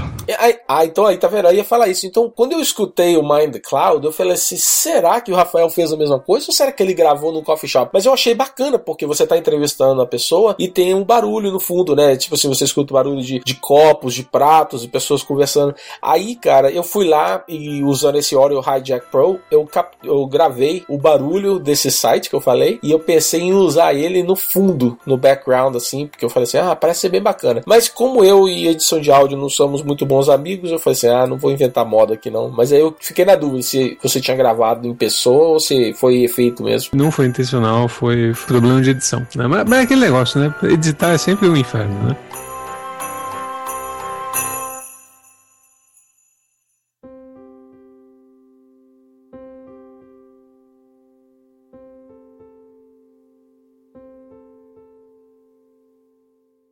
Falando de edição, né? Vamos finalmente falar da edição, né? Então, o que, que você usa para editar, hein, Leno? Bem, eu uso o Audacity, que é um software livre, que boa parte das pessoas que fazem podcast acabam usando ele inicialmente e acabam depois adquirindo algum produto pago. O pessoal diz que tem suas vantagens. Até agora o Audacity não me decepciona em nada. Eu consigo fazer alguns filtros para isolar a faixa de frequência de voz, já elimina essa questão de ruído de fundo. Ele tem alguns plugins que já fazem é, compressão do áudio na, na faixa de frequência em amplitude, então sabe que quando você tá perto do microfone, dá uma afastadinha e a sua voz baixa, ele já faz uma correção a grosso modo disso, já deixa um pouco mais nivelado. Inclusive, essa foi uma dica que o, o Ivan do Opencast que me deu, como é que faz isso. E faz normalização de áudio, essas coisas mais básicas que a gente precisa para conseguir deixar o áudio mais aceitável. Eu, eu, eu, até tentei usar o Audacity algumas vezes, mas eu acho ele muito complicado. A interface dele é bem ruim. É, uh... o pessoal reclama que a interface dele não é muito bonita, mas não, eu cara, acho que é, é, o mal, é o mal de 99% dos aplicativos uh, Linux, né? Tipo, que são feitos originalmente para Linux. Eles têm todos os botões ao mesmo tempo, agora, na mesma tela. É, então... Isso tá mudando um pouco. É, bom, o Audacity não. é, o Audacity não, mas tem, tem muitos aplicativos, cara, que. Inclusive o pessoal do Gnome, o Og, que é mais, era mais junto com o pessoal do Gnome, deve ter visto isso. O pessoal do Gnome mudou bastante quando veio pro Gnome 3, né? E eles fizeram um design até do navegador padrão deles, que pouco depois depois saiu a nova interface do Safari, cara, e tava idêntico ao design que o Gnome tá usando. Aí o pessoal até pegou um print screen, botou embaixo assim e escreveu embaixo. Eu acho que a gente tá fazendo certo, já que a Apple tá copiando a gente. Ah, boa, é. Mas, mas cara, Audacity, ele, eu acho muito complicado pra usar. Por isso que eu não uso Audacity. É, eu uso ele, ele tem umas coisas, é, pra exportar arquivo ele é bom. Porque, tipo, até isso eu sei uh, fazer. Não, não dá pra errar muito aí. Mas edição dele eu não consigo, não. Uh, o que eu acabo usando, que eu não gosto, mas quando eu preciso editar, e agora eu tô meio que usando isso por causa do Mind the Cloud, porque eu tô sozinho nessa, e eu, eu, pro Mind the Cloud não, tem editor, então sou eu editando. Se tá ruim a edição, a culpa é minha. Então, não é culpa do Fernando. Uh, então, pro, pro Mind the Cloud eu tô usando um, é, GarageBand, que é assim, é ok, é menos pior que o Audacity, mas não passa muito disso não. Uh, dá um trabalho do caramba, é, tipo, é ruim de fazer algumas coisas, mas assim, é, pelo menos nele eu sei o mínimo para fazer as coisas andarem, né? Então, isso é o que eu tô usando. O, o detalhe é que agora, pro Mind the Cloud, que eu tô fazendo é o seguinte: eu edito no, no GarageBand pra adicionar trilha sonora, essas coisas não é difícil. E aí depois eu tô passando num. Eu tô usando um outro produto, um outro site que chama áudio alguma coisa, que eu já vou achar aqui, que é um, um, um site que, que eu uso só para fazer o leveling do som. Uh, sobre alguns aspectos é interessante, sobre outros aspectos nem tanto, uh, porque ele acabou ferrando o meu som de fundo em uma das entrevistas, que não era o que eu queria. Achei aqui, o nome chama alphonic.com. Teoricamente, a ideia desse negócio é que você faz o upload do, do episódio e ele vai resolver todos os problemas de som. Ele vai arrumar o som de fundo, isso, aquilo. Ele tem uns demos legais. Se você der uma olhada no site, você vai ver que ele tem uns demos bem bacanas e tal. Mas eu fiquei muito decepcionado com o que ele fez com o som de fundo da primeira parte do episódio. Eu não tô muito feliz, mas eu vou continuar testando para ver se melhora. Uh, vai ver que dá para mudar. Uh, uma coisa que eu odeio é ter que fazer qualquer coisa dessa de edição no meu computador. Porque eu, eu detesto o Mac. Eu tenho um Mac porque ele, ele tem uma bateria decente e ele o Chrome funciona bem nele. Acabou. Eu não uso o Mac pra porcaria nenhuma. Uh, eu gostaria muito de ter um editor no cloud que eu pudesse subir os arquivos e editar tudo no cloud, sem ter que ter nada na minha máquina. Mas ainda não cheguei nesse ponto. Eventualmente eu espero conseguir fazer isso. Esse Alphonic é uma opção para fazer um, um, pouquinho disso. Ele tem até um negócio legal que se você tiver uma intro e você subir a intro e, e o som e o final e você só sobe o meio, ele junta para você e faz toda a edição dessa parte. E quando estiver pronto, ele já pode até fazer um FTP ou coisa assim do, do arquivo final para algum lugar. A ideia é legal, a execução me deixou a desejar, mas eu vou continuar tentando. E é um serviço pago. E você, Og, o que, que você usa para edição? Cara, eu também eu, eu mexo com Audacity porque era a ferramenta que eu tava mais acostumado, né? De, do, quando eu vim do mundo Linux, assim, era o Audacity que tinha. Hoje, tem, sei lá, tem um ano e meio que eu uso só o Mac, é a minha máquina principal de trabalho. Tem o GarageBand, mas eu não. Eu vou te confessar, eu nunca parei para aprender, não. Eu acho que eu né, fiquei meio com preguiçoso. Eu sei fazer algumas coisas na Audacity e eu continuei com ele. Agora, eu também tenho que confessar que o Audacity tem um monte de sacanagem, um monte de efeito, um monte de coisa assim, mas eu não sei usar eles todos, não. Então, eu vou até aproveitar aí que o, o Mago tá falando que ele vai querendo dar uma aula para você de como fazer as coisas. Eu vou, eu vou sign up também para essa classe aí, cara. Se você quiser dar uma aula aí de, de edição, porque eu, eu acho que eu devo fazer o seguinte: enquanto que o, o Magno deve ter script, deve ter um monte de, de coisa assim para poder editar o áudio dele, eu devo ser igual um homem da, das pedras, né? Da idade das pedras, usando Audacity. Não, não, não tenho tanto script assim, não. A maioria das coisas eu faço na mão mesmo, porque eu, eu, eu tento ter o cuidado de, de avaliar com calma o que, que eu vou fazer em cada ponto. Se a gente for convencer o, o Magno a fazer isso, a gente pega e, e faz um screencast, faz isso no, no, no, YouTube e todo mundo vê a edição. A gente faz um, uma edição open source e o Magno vai ensinando a gente a, e todo mundo a usar o negócio. Pô, eu topo, cara, eu topo. Aí então eu, posso, eu vou até me candidatar, vou me voluntariar a fazer o ridículo de mostrar como é que é que eu faço a minha edição, tá? Vai ser assim o before, aí depois vai ter o after, né? Vocês estão enchendo demais a minha bola, galera. Não é tudo isso, não. Não, sério. Mas, e tipo assim, quando eu edito, então, quer dizer, eu já tinha mencionado antes, eu tenho. Né, geralmente eu tenho duas faixas para me editar. Então eu vou lá e, e usando aquela lupazinha, expando bem a, as faixas, né? para poder olhar onde que tá o áudio, para poder remover ruído, para remover, sabe? Às vezes é, eu elimino muitas quando tem esses ums. Que é, não, tem como você não gaguejar, às vezes, não tem como você não falar é, um, coisa assim. Aí eu vou lá e corto isso. Então eu também perco um tempão, cara, editando o meu áudio, mas eu, eu sinto assim que faz uma diferença. Eu acho que eu espero que o pessoal note isso e que, que isso faça uma diferença, porque se eu fosse publicar da forma bruta que tá assim, mesmo assumindo que não tem ruído nem nada assim, eu, sei lá, eu acho que eu não sei se fica muito bacana não. Então eu prefiro passar algumas horas assim, mas eu tô realmente passando da hora, eu tenho 56 episódios já publicados, tá passando a hora de eu aprender a usar o, o Audacity assim, igual um, como um pro assim, como o Magno, sabe? Então, Mas é, é, isso que eu uso, tá? Para editar o áudio. Agora, uma vez que o áudio tá editado e eu uso o Audacity para exportar ele, né? Eu vou até assim, vou ser bem explícito o que, que é que eu faço, porque de repente isso pode ser uma coisa interessante para as pessoas e até mesmo para vocês aí. Falar assim: olha, você é burro demais, cara, você tem que fazer diferente. então, eu, eu exporto o áudio do Audacity para MP3, para o formato OGG e para o formato uh, eh, M4C, né? Que é da, da Apple, né? O Apple Format aí. Aí depois, cara, eu uso um outro aplicativozinho, o nome dele, quer ver? É, eu vou falar para vocês o nome. O nome dele é para edição da, do, das meta tags do, dos arquivos, né? Ah, para editar meta tag e colocar é, arte de capa, essas coisas? Essa, isso aí mesmo. É, no Linux eu uso o EasyTag. É, na, quando eu usava o Linux, eu usava o EasyTag, mas desde então que eu comecei a mexer assim com, com o Mac e usar ele como minha máquina principal, tenho usado o Music Brains Picard. E esse é o que eu uso. Mas eu não tô feliz, não. Eu, se fosse possível, eu usaria o EasyTag, sabe? Mas eu não descobri ele pro Mac. Mas aí é, eu uso ele para editar o, arquivo MP3, o arquivo OGG, mas para editar o arquivo de áudio M4C, eu uso o próprio iTunes, que ele me deixa editar e adicionar a capa. Então, eu não tô muito feliz não, tá? Pro Mac eu não, eu não tô muito feliz com esse software que eu uso não para poder editar os meta tags, mas os metadados, mas o Audacity é a ferramenta que eu uso para editar o áudio e o Music Brains para editar os metadados. Uma coisa que eu ainda vou testar é o Alphonic Multitrack, que é uma outra opção lá que ele tem que você sobe as tracks diferentes e ele faz. Então, eu ainda não, eu ainda não sei como é que funciona, mas eu vou dar uma olhada. Eu uso muito o GIMP também para criar arte de capa e o EasyTag para embutir a arte de capa. E tirando isso, eu acho que mais nenhum software. Mas vale a pena a gente ressaltar de novo que uma má captação, cara, não, nem sempre pode ser resolvida numa boa edição, né? Então, evitar usar microfone embutido do, de notebook já ajuda pra caramba, né? Você usar um fone de ouvido durante a gravação também já ah, evita é. captação de eco. Pô, que isso, eco isso é uma é, das piores é coisas de você tirar em edição, cara. Cara, você tá gravando um negócio, usa um, um headphone. Isso ajuda tanto, resolve é. tantos problemas, isso é verdade. É, é crucial. Eu tenho uma, uma coisa que a gente usava antigamente, a gente, porque eu tô usando o áudio o Alphonic, eu não tô mais usando isso, mas acho que pode ser uma opção para algumas coisas. É um programa que chama Levelator. O Levelator ele fazia o, o level de som, né? Pra, de, se, não, se você não faz o leveling de som, às vezes você tem uma parte do podcast que tá muito baixa, outra que tá muito alta, e aí fica ruim pro, pro ouvinte, é, é desconfortável. E o Levelator ele tenta dar uma arrumada e fazer o volume ficar mais ou menos igual em todo, todo lugar. Então era, era bem legal. Mas assim, as melhores dicas de, de, de edição que eu tenho são é, é não fazer edição, né? Assim como o, o código mais rápido que existe, o código não escrito, a edição mais prática é que você não faz. Então, se você tem a opção de, de investir uma graninha, eu recomendo que você contrate o Fernando.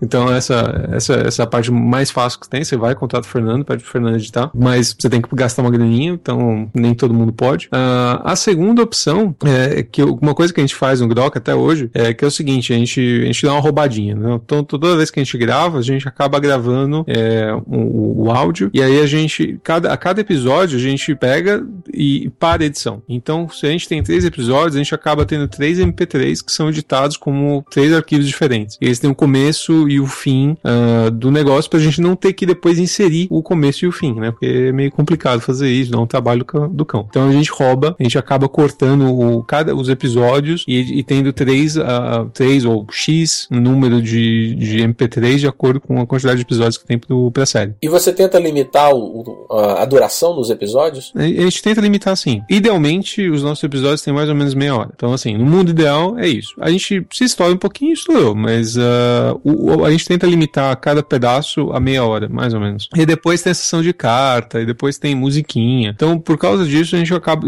sempre estoura meia hora. É, agora, né? Antigamente a gente limitava em 15. Uau. E o pessoal sempre reclamava que era muito curto. Agora parece que meia hora é um bom número. Meia hora uh, eu descobri que os ouvintes gostam e pra gente não é ruim de gravar. Saquei. É, parece então que 30 minutos seria o tempo ideal então de duração para um episódio, não é isso? Dado o feedback que a gente teve, sim. De deixa eu fazer uma pergunta para vocês, já que vocês então editam, ainda mais, por exemplo, o Magno falando, né, que ele mexe com um monte de faixa e tal. Vocês acham que para um podcast é, ser agradável, precisa de ter uma musiquinha de soundtrack enquanto o bate-papo tá rolando? Ou você acha que é, atrapalha? O que, qual é a opinião de vocês? Cara, isso é, é divide opiniões, eu pelo menos acho. É, se você ouvir podcasts estrangeiros, eles não têm. Eles geralmente são bem parecidos com o que o, o pessoal do Grok faz. É só um áudio de introdução, o pessoal conversando e no final um áudio para fechar, para ficar marcado. É, só que aqui no Brasil a gente tem um pouco o costume, né, dado os podcasts que fizeram mais sucesso no início, de ter um, um, uma trilha sonora, ter um monte de, de firula e tudo. É, eu acabei realmente aprendendo a gostar disso e, e acho interessante. No, no Hackencast,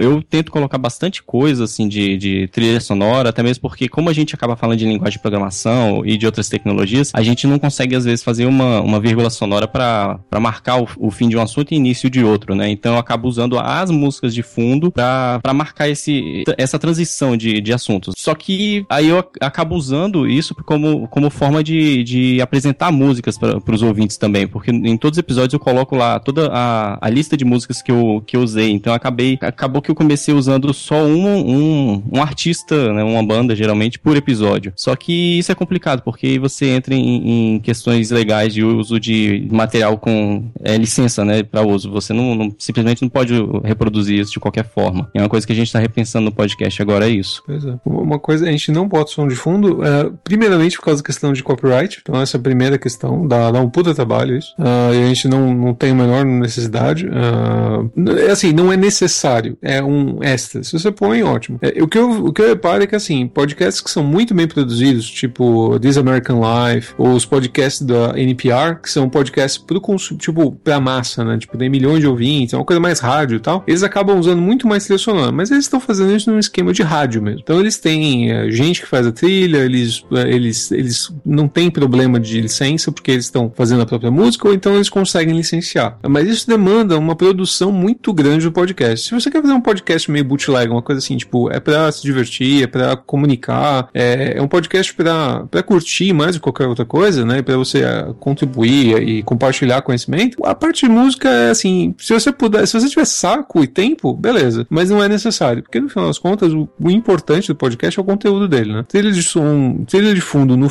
é trilha de fundo, né? Você pode, se, se você tem tempo e pode colocar, legal. Mas eu acho que não é, não é um must-have. É tipo uma coisa opcional. Bacana. É, dependendo do foco do podcast também, né? Se você. Dependendo do que você tá abordando, às vezes a música de fundo ela é essencial, né? Ela dá o, o feeling do, do assunto. Hum. Então, se você acaba, dependendo do que você tá abordando, você acaba dando o tom da, da conversa. Isso Sim, pode é. vir a ser importante. É aquele negócio. A música Depende tá muito... contribuindo para contar para o seu conteúdo, ela faz parte é, do conteúdo, ela conta a história, ela ajuda você a fazer o um negócio, aí é outros 500. Mas exatamente. se você tá falando coisa de podcast de tecnologia ou coisa do tipo, raramente isso vai ser o caso. Uh, né? Por exemplo, eu me lembro que há muitos milênios, numa terra muito, muito distante, existia um, um podcast na, na, na, USP, na Universidade de São Paulo, que era o. Não era um podcast, na verdade, era um, um programa de rádio que fazia RPG. É, é, tipo RPG de jogo, né? Uh, sim, e na sim. Rádio USP. Labirinto, achei. Então, se vocês forem prisioneiros-da-imaginação.com.br, vocês vão achar o labirinto. Então, o labirinto era basicamente os caras contando é, histórias de RPG no rádio. E agora virou podcast, né? Então, tipo, eles pelo menos colocaram. Uh, eles colocaram os, os episódios antigos uh, no, no, Olha, parece que tem episódio novo. Uh, eles tinham episódios antigos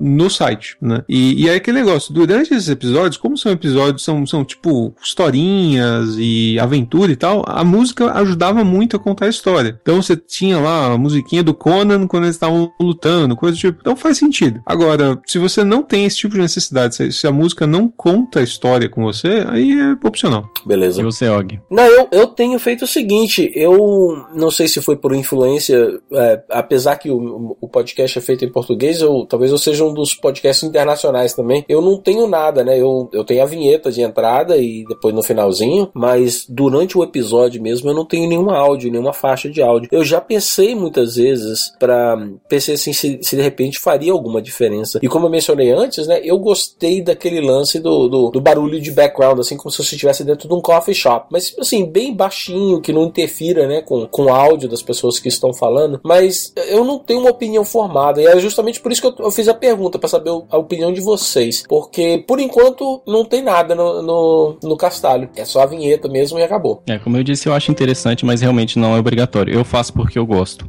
Uhum. Esse, esse, é um bom dia para fazer alguma coisa.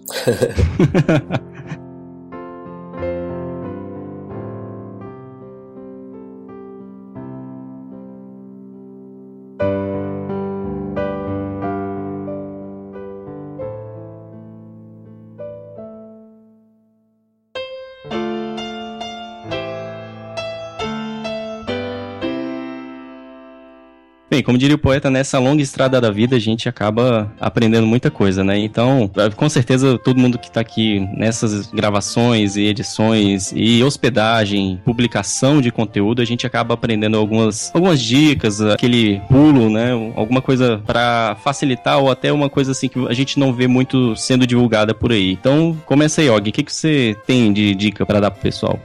Cara, olha, eu acho que as, as melhores dicas que eu tenho aqui eu aprendi com você nessa semana, tá?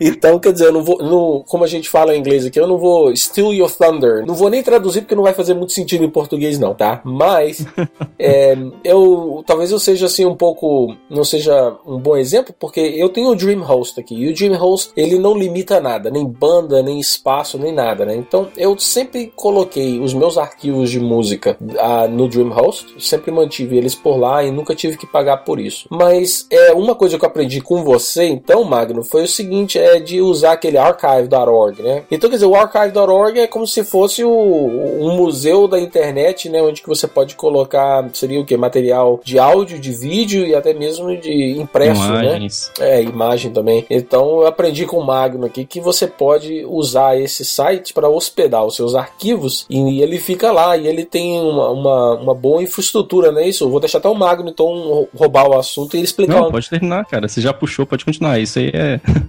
nada demais assim, não. Pode continuar.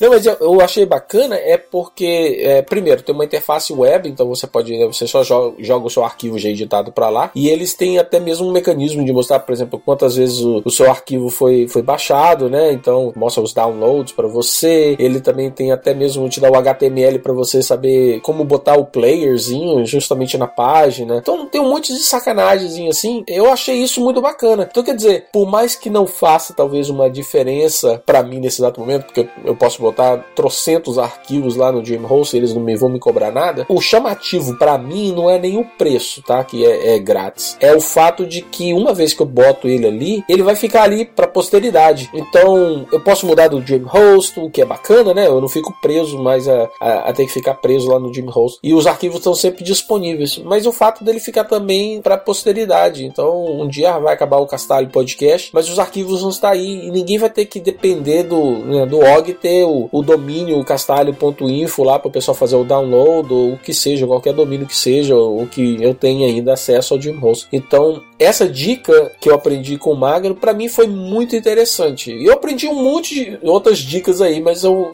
eu, vou deixar o Magno falar um pouco mais, mais das dicas e se você não, não tocar no assunto, eu, eu falo qual é. Então, então, essa é a minha dica por enquanto. Eu vou te contar, essa é uma mega dica. Eu não sabia disso. uma coisa interessante do Archive, assim, só um detalhe, que o que você hospeda lá tem que ser Creative Commons. É a única limitação que ele põe, porque afinal de contas ele não vai hospedar nada com registrado para outra pessoa, né? Porque senão uhum. pode infringir qualquer coisa da questão legislativa. Mas outra coisa legal é que quando você sobe o MP3, ele já converte para você para OGG e já gera um compactado zip dele também para download. Ele já faz isso automático, então você não precisa nem ficar exportando várias vezes para formatos diferentes. Putz, então vou ter que confessar aqui, né? O, o babaca aqui subiu todas as versões, tá? Então ap aprendi mais uma dica, Magno. Valeu. Aí, assim, eu já, já tinha dado essa recomendação para outras pessoas, né, de outros podcasts, e o pessoal fala: ah, mas eu duvido que esse site vai aguentar a infraestrutura do meu site, porque eu tenho não sei quantos milhões de download por dia. É, só pra pessoal ter ideia, se alguém já ouviu falar da The Wayback Machine, que é um site que faz. Eles praticamente versionam a internet toda vez que tem uma uma modificação em algum site que tem uma visitação grande, eles vão lá e tiram um snapshot do site, armazenam, para que, caso um dia esse site saia do ar, você possa consultar alguma coisa que você viu há muito tempo atrás nesse site. E são os mesmos casos do archive.org que hospedam a Wayback Machine. Então eles têm uma infraestrutura bacana, eles aguentam muito, muito tráfego, tanto que se você sobe um arquivo lá, quando eles te geram uma URL de download, quando você clica naquela URL, você é redirecionado para um dos, dos é, servidores de balanceamento dele. Eles têm um pool de servidores servidores balanceados para aguentar um tráfego. Então eu acho que não é pouca coisa, não. E eu não lembro direito o número, mas se não me engano, a partir do momento que você sobe mais de 60 episódios de áudio, alguma coisa do tipo, eles te permitem criar uma categoria pro seu podcast. Eles têm uma seção lá de podcasts é, hospedados no, no archive.org. E a partir de 60 episódios você pode criar o, o seu podcast lá dentro. Então você tem todos os arquivos dentro de um diretório mais organizado para você e tudo mais. É muito legal porque é uma, é uma dica que muita gente gente fica preocupado e tal. Eu tive um problema muito sério com. A gente teve um problema muito sério no, no, no Grok no começo, porque assim, a gente começou no DreamHost também. Eu odeio DreamHost com todas as minhas forças, porque a quantidade de vezes que a gente teve o site caindo por causa do DreamHost não tá escrito. No, nossa, era muito ruim. Uh, a gente começou com um WordPressinho rodando lá qualquer coisa, uh, o site caía toda hora e a gente teve bastante problema por causa disso. Daí, em, sei lá, acho que faz um ano e pouco, uns dois anos mais ou menos, eu peguei e falei o seguinte: vou, vou tomar, vou gastar um tempo, mas eu vou arrumar esse negócio. O que, que eu fiz? A gente mudou tudo para Jekyll, saímos do WordPress, o que foi outra coisa boa, e aí eu criei todo o site em Jekyll, que é um, um, um gerador de página estática em Ruby, e a gente hospeda o site, a parte toda de HTML, uh, ah, no S3, no, na Amazon, né? Uh, então todo, todo HTML, mais essas coisas, fica tudo no S3, que assim, nunca vai, nunca vai dar pau. O S3 não dá pau. O S3 é a coisa mais estável que existe na face da Terra. Então uh, a gente deixa as coisas lá. E aí no começo eu, eu mudei os MP3 também para o S3. O problema é que por causa da quantidade de download que a gente tinha, é, eu gastava tipo 40 dólares por mês só de banda, só para pagar o, a conta da, dos downloads. Aí o que a gente fez? Aí eu peguei uh, o truque que a gente está fazendo agora é o seguinte: é, o site continua no S3, a gente usa Cloudflare né, para fazer o, o, CDN da parte de, de, do site, mas os MP3 a gente, eu hospedo numa máquina que está na DigitalOcean, a gente, eu pago 5 dólares por mês, uh, tem 2 terabytes de download, só os MP3 ficam lá. Então eu montei um servidorzinho com Nginx, tudo tipo restrito pra caramba, não faz nada, a máquina só serve arquivo MP3 e acabou, e a gente gasta 5 dólares por mês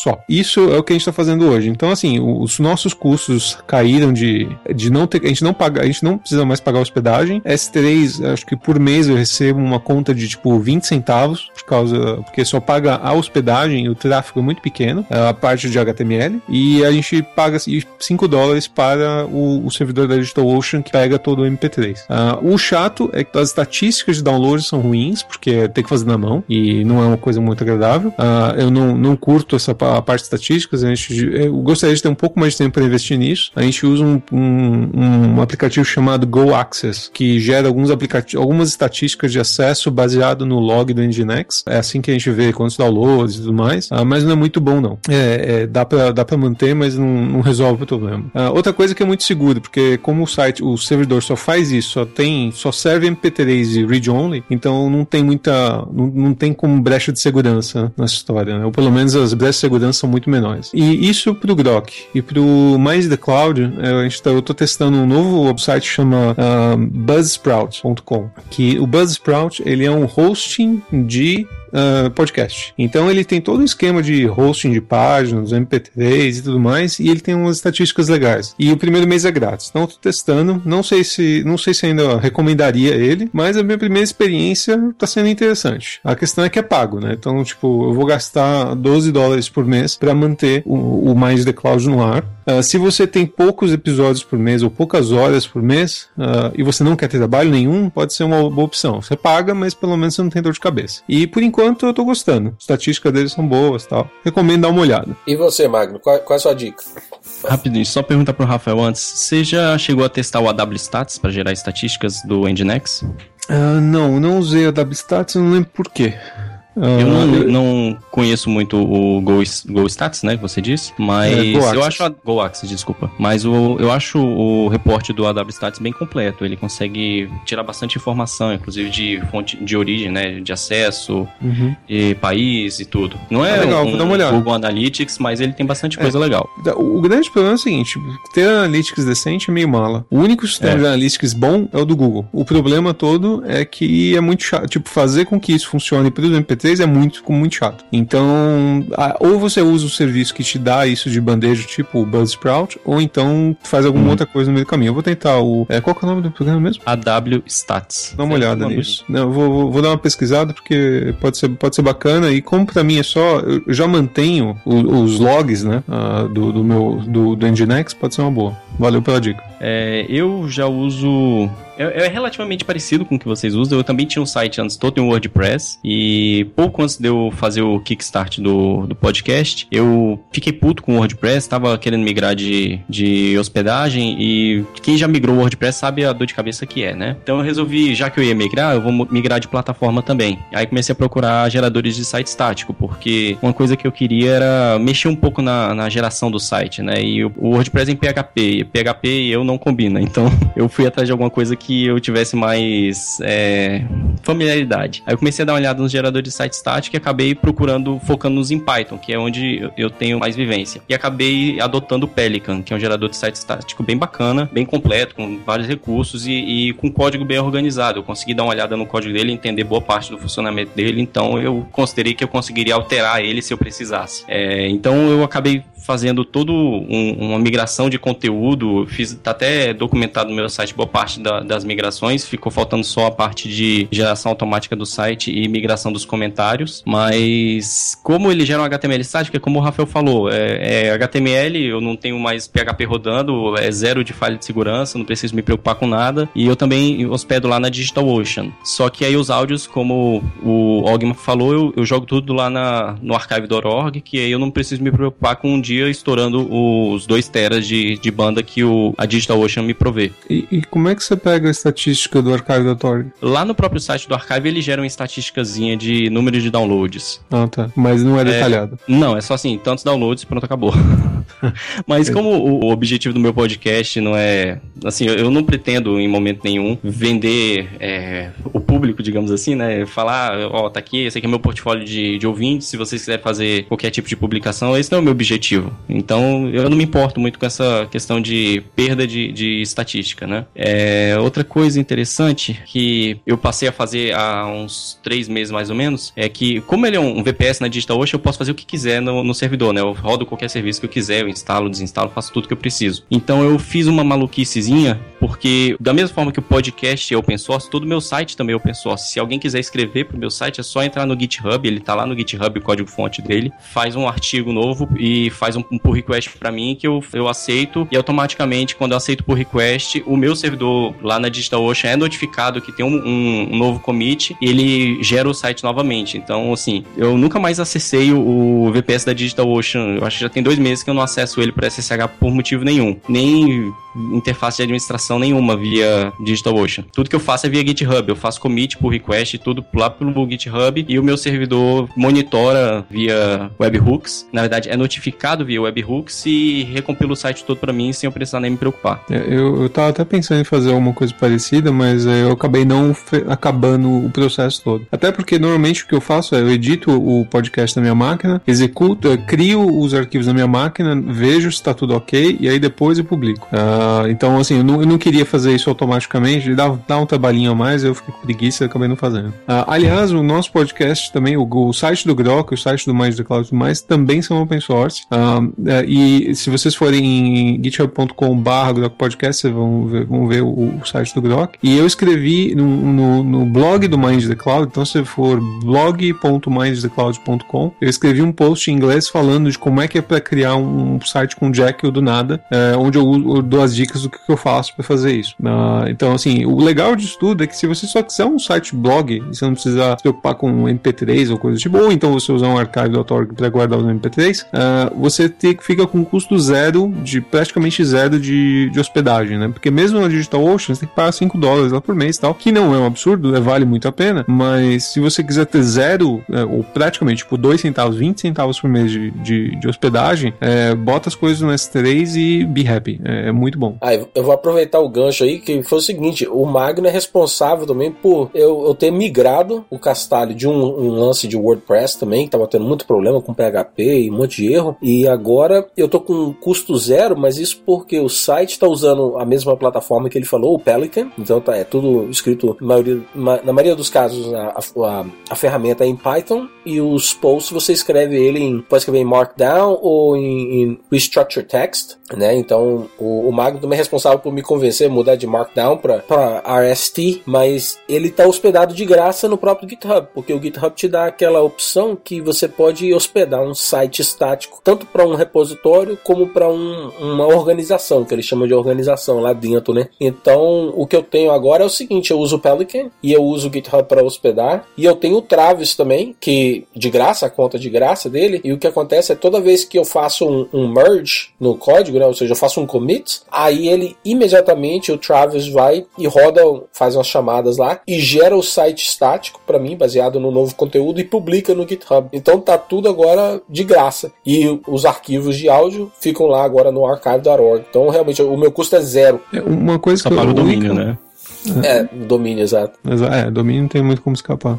Na verdade tem, né? Você pode simplesmente É. usar o do GitHub. Exatamente. É. A, a única coisa que eu não recomendo o GitHub Pages pra isso é porque um negócio que eu recomendo todo mundo usar é o seguinte: se você tem um site no ar, bota alguma coisa pra monitorar pra ver se ele cai ou não. Ah, um, um programa que eu uso que é de graça e que eu até eu pagaria o cara só porque ele é muito útil, chama uptimerobot.com. O legal do Uptime Robot é que você pode programar, tipo, olha, a cada cinco minutos vai na minha página e tenta ver se, esse- se esse, se esse arquivo, se esse, essa, URL tá funcionando, faz ping, teste de ping, não sei o que. E se o negócio cai, ele te manda um e-mail dizendo, olha, caiu, ah, seu site está caído, e quando ele volta, ele te manda um e-mail dizendo, olha, seu site voltou e ficou caído X tempo, Hum. né? Então é bem legal, eu recomendo muito o Uptime Robot, ajuda pacas. O detalhe é que quando eu, te, eu usava o GitHub Pages com o Uptime Robot, vira e mexe tinha, muita, tinha muito mais queda. Hoje em dia eu nunca eu não tenho mais queda nenhuma, né? nem na Digital. A DigitalOcean cai de, a cada, cada era, ele cai uma- uns 30 segundos. Não é nada demais, eu continuo recomendando do mesmo jeito. Mas o, o S3 não cai de jeito nenhum. Uhum. É, e é aquele negócio, se você estiver usando, é, é, assim, use S3 para hospedar, mas use também é, na frente dele, use um Cloudflare. Cloudflare é grátis, funciona muito bem, você tem um, um, um DNS, um host de DNS decente, com um monte de features bacanas, e ele ainda por cima funciona como CDN para você. Então, um Cloudflare e S3 é, tipo, pra vida.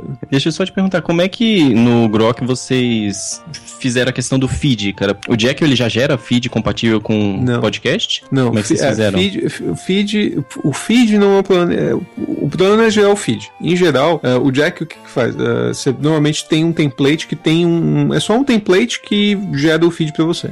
Sim. O problema é que existe a porcaria do iTunes. iTunes é, é, assim, é uma praga. É, assim, eu entendo que as pessoas usam iTunes pra ouvir coisas. é, a gente tem uma porrada de ouvinte que usa iTunes. Eu odeio ele. Porque ele sempre dá um monte de problemas que são muito chatos. Ah, então, ele não funciona com RS no- normal. Você tem que ter um, um- arquivo diferente com as tags do iTunes. É um porre. O que aconteceu foi, ao longo do, do tempo, ah, eu aprendi como fazer um RSS decente que funcione com o iTunes. Então, se você, como no- com- se você for no mindsthecloud.com ou no Grok eh, e você for ver o, o- como é que é o nome, o, o source code deles, eh, tem o template que eu uso pro iTunes que funciona bem. Ah, mas meu, foi erro e tentativa e erro, ler manual do iTunes pra ver como é que funciona, o inferno. Tipo, eu não recomendo, não é um negócio legal. É necessário, se você tem um podcast, é necessário botar no iTunes, até porque a maioria dos downloads depois de um tempo são via mobile, então faz sentido você deixar lá. Ah, e muita gente usa iPhone e tudo mais, então iTunes é, é, é necessário, mas o, o, o feed para iTunes é muito chato de fazer. É, eu pergunto isso porque até mesmo para podcast normal, é assim, na verdade para leitores de podcast normal sem ser o iTunes, o feed ele tem que ter um- um- uma seção lá, eu esqueci o termo certo que ele usa, não é embedded não, de mídia, eu esqueci o termo, mas ele tem tipo uma seção do XML do feed que diz o arquivo MP3 a ser baixado, entendeu? E o Pelican pelo menos não faz isso nativamente. E eu queria saber se o Jack já fazia essa inserção. É, é, isso, o, o Jack ou o Pelican não vão fazer, não vão te ajudar em nada. A questão mais é assim, qual é o template que você está usando? Se o seu template tiver as tags certas e preencher ele com o valor certo, beleza, funciona. Eu recomendo dar uma olhada no, no, no source code do ou do the Cloud ou no Grok, que você vai, você vai ver o que, eu faço lá dentro uh, para apaziguar os deuses do RSS, lá, porque é muito chato. Mas não é um negócio padrão, não é um negócio que ele simplesmente funciona. É um negócio que você tem que fazer um monte de coisa para funcionar. É um saco. Tá, o termo é enclosures, que eles chamam. Ele tem um enclosure hum. lá que fica um MP3, agora eu lembrei. É. É, eu pergunto isso porque foi uma das coisas que quando eu disse que ia começar um podcast, o pessoal que tava me acompanhando relativamente ficou falando, poxa, mas aí então você vai ter que voltar, voltar pro WordPress. Eu, por quê? Ah, não, porque no WordPress tem um plugin que só, só esse plugin aqui que vai gerar o, feed certinho para funcionar com podcast, para funcionar com iTunes e tal, né? Toda aquela história. Eu falei, poxa, eu não acredito que eu tenho que usar o WordPress para só porque tô querendo publicar um, um, podcast, né? Como eu já tava com pele que eu comecei a estudar essa história do feed, como é que funciona, do iTunes. Aí eu escrevi todo um plugin pro Pelican que você só põe lá na, na, no diretório de plugins pro Pelican, ativa ele, põe umas linhas de configuração de é, nome do podcast, essas coisas, né? E ele passa a gerar um, um feed compatível com iTunes e outros leitores de podcast também. Aí, ó, você me fazendo me sentir igual a Oracle de novo. eu podia ter escrito o um plugin pro Jack pra fazer isso? Podia. Fiz? Não. Por quê? Preguiça. Não, eu, o, o Magno, então, aí depois eu enchi o saco dele, porque eu tô usando o plugin que ele fez e já tá lá no GitHub lá. Então já tem até um pull request meu lá, hein, cara, esperando você dar uma olhada. Sim, sim, eu vou olhar. Olha, uma, um outro truque que eu aprendi também com o Magno foi o seguinte: para todo mundo que, que tem podcast, e como o Rafael falou, você, se você tem podcast, você tem que publicar no iTunes, não tem muita escolha, né? É o mercado, o melhor lugar para você realmente expor o seu trabalho, talvez seja pelo iTunes. O, o truque que eu aprendi é o seguinte: é se você muda o seu site, então você está hospedado em algum canto, você muda para outro, alguma coisa muda no, no, seu feed. Como é que você atualiza o feed? Cara, eu procurei e não descobri nada como fazer isso. Se você usa o FeedBurner, que é o, o caso, que é o meu caso, eu acho que a maioria das pessoas usa o FeedBurner. Eu não sei se você usa, vocês usam no Grok Podcast? Eu uso. Não, mas não uso mais eu, Tenho, eu tenho até receio porque muita gente fala que um dia o FeedBurner vai morrer, igual o Google Reader. Ele não morreu ainda?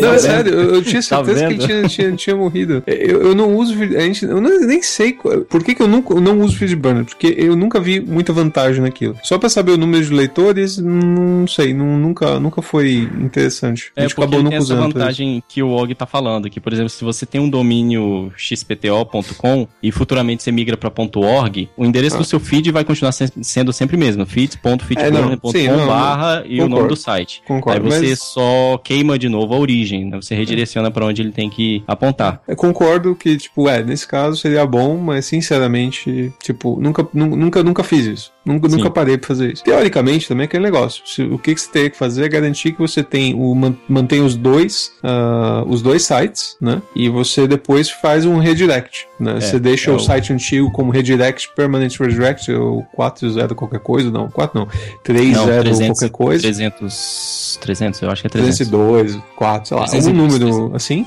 E se dá o permanent redirect, depois de algum tempo, teoricamente, os, as coisas vão parar de seguir o seu, seu domínio antigo e ir pro novo. Teoricamente, mas é aquele negócio, é teoricamente. É, mas o truque bacana, né? Porque eu já uso Feedburner, então quer dizer, isso não é problema. Mas é, para as pessoas que não sabem, para você enviar o seu podcast pro, pro iTunes, pro, pro Apple Store, você tem que usar o iTunes, né? Acho que não tem muita escolha, não é isso, Mag? É, no iTunes você tem que se inscrever, fazer o cadastro lá e mandar submeter o feed. É, então, aí o que eu queria fazer era o seguinte, eu queria fazer algumas modificações modificações, né? Eu queria modificar, acho que o endereço, alguma coisa. E uma vez que você envia essa informação, não tem um formulário, não tem um site para você ir lá e falar: Ah, eu atualizei meu podcast, o título é X e não sei o que e tal. O truque é você tem que atualizar o feed, mas aí qual foi o campo que você mostrou para mim mesmo, Magno? Que eu queria atualizar alguma coisa. O que, que era? Era um campo, não era um URL, uma coisa assim? É, se você tá querendo redirecionar o URL, né? Você mudou de domínio, aí você tem uma tag no XML na raiz do XML que você põe, que é redirect to, alguma coisa assim, eu vou confirmar aqui direitinho, e põe dentro do, dessa tag, você coloca o novo destino, aí depois de algumas leituras, o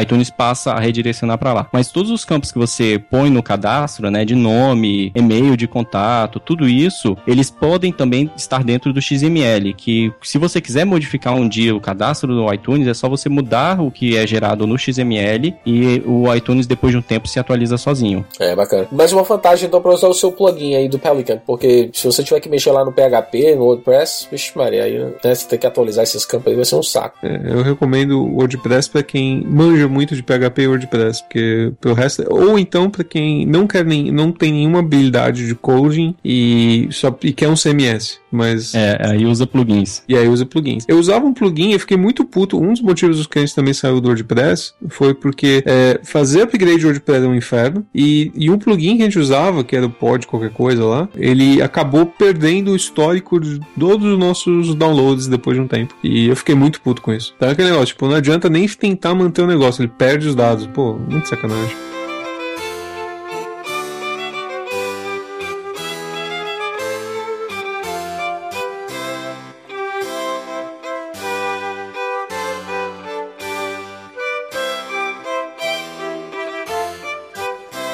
Bom, galera, a gente falou pra caramba sobre um monte de coisa de podcast, a gente tem um monte de dica, a gente reclamou da vida várias vezes. Eu espero que o Breno não fique puto comigo ah, por eu ter falado um monte de coisa, mas ah, espero que tenha servido pra ajudar o pessoal a ou fazer um podcast ou então entender um pouquinho mais o que, que se passa do outro lado. É, porque não, não, não é exatamente uma coisa super simples, não. Dá um trabalhinho meio chato. Ah, mas compensa muito, não é não? Com certeza. O feedback da, da galera, né, falando que aprendeu com a gente, ou simplesmente dizendo que curtiu o episódio, às vezes vale muito a pena. Já é o Pois é. suficiente. Aí eu mesmo aprendi já algumas coisas só aqui conversando com vocês agora, então valeu muito a pena pra mim. Pois é, né, agora toda vez que tiver alguma dúvida sobre esquemas de podcast, eu vou, vou chamar o Magno. Funciona bem pra caramba. Dois então, dois. Legal. Muito obrigado, pessoal. E valeu, muito obrigado, Og, por ter organizado. Valeu, Leandro, também por ter dado a ideia. E valeu mesmo por ter me chamado. É isso aí, pessoal. Obrigado por tudo, obrigado pelo convite. Um prazer estar aqui com dois podcasters, né, que eu acompanho há muito tempo. Pena o- o Ivan do Opencast não ter aparecido, mas é isso aí. Até a próxima. É, obrigado também para vocês ah, por terem aceito o, o convite. Eu sei que é muito difícil agendar horário e nós estamos em fuso horários diferentes. Eu estou nos Estados Unidos, o Rafael está no, no Canadá. Apesar que acho que a gente está no mesmo fuso horário, não, é, Rafael? Sim, sim, a gente tá no mesmo fuso. É, mas aí já o Magnus já tá o quê? Três horas na frente, então é, obrigado vocês terem respondido. E realmente é uma pena que o Ivan ou o Diego do, do Opencast não pôde participar, mas de repente na próxima, próxima empreitada que a gente fizer, a gente consegue trazer eles. Mas é, eu espero que todo mundo tenha gostado também do episódio de Natal e muito obrigado. Valeu, galera. Abraço. Abraço, pessoal. Até mais.